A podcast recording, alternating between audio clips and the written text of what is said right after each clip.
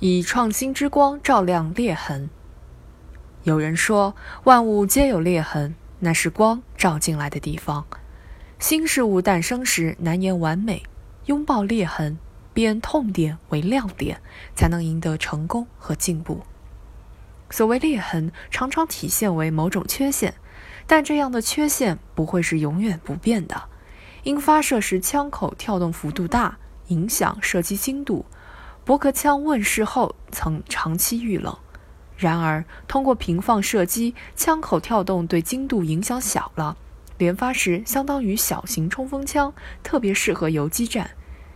因录音技术不成熟，早期的唱片容量只有五分钟，开发有声读物项目一度遭到反对。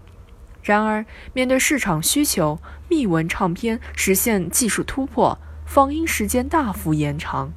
今天，智能手机已趋普及，有声读物产品日新月异，人们不断用创新之光照亮裂痕，踩着成功的阶梯步步上行。拥抱裂痕意味着要敢闯敢试，不可万事俱备再付诸行动。中国天眼构想提出时，重重困难令人感觉不可能完成，但历时二十二年，难关逐个被攻破。大国重器终于落地。廖俊波在福建省政和县任县委书记时说：“认准的事儿，背着石头上山也要干。靠改革优化环境，在破解难题中走特色化路子。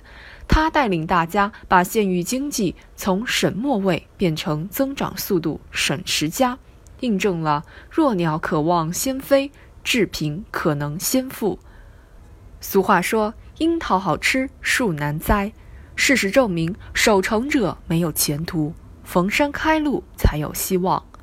数学家陈省身曾给中科大少年班题词：“不要考一百分，因为次次考一百分需要连细枝末节都反复训练，哪有精力思考和探索？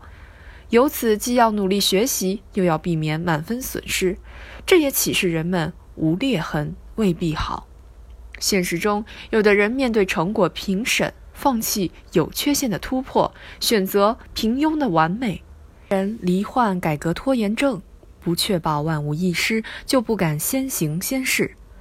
季文子三思而后行，子闻之曰：“在思可以。”孔子并非否定多思，而是提醒人莫因患得患失，走向思而不行。万物皆有裂痕。不确定因素随时可能出现，纠结于完美主义，坐等万事俱备，只会错过探索发现的惊喜。创新可分为两类：一是从零到一，一是从一到一个亿。前者是原发性创新，属于垂直进步；后者是推陈出新式创新，属于水平进步。实现科技领跑需要更多的从零到一，而过程中充满裂痕，往往是从零到一的显著特征。宁要有缺陷的突破，不要平庸的完美，创新之光才会照亮一处处裂痕。进而言之，探索在前，总结在后，先行先试，以力促破，也是改革深水区的常态。瞄着裂痕，久久围攻，改革红利才能充分释放。大成若缺，其用不弊；大盈若冲，其用不穷。